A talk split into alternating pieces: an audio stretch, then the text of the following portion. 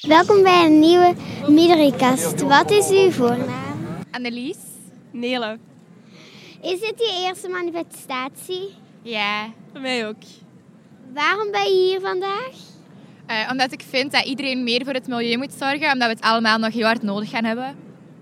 En voor mij hetzelfde, maar een vriendin van mij in de klas die organiseert dit mee. Dus zoveel jaar ben ik hier terechtgekomen. Denk je dat dit iets gaat veranderen? Ik hoop het heel hard, want het is echt nodig.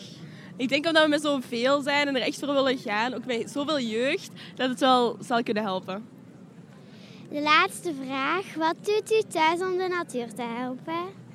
Ehm, ik eet geen vlees of geen vis. Ik probeer heel goed ehm, te letten op wat ik gebruik en ik probeer heel veel te recycleren. Voor mij ook vooral recyclage en zo verpakkingen bekijken en toch daarmee te helpen.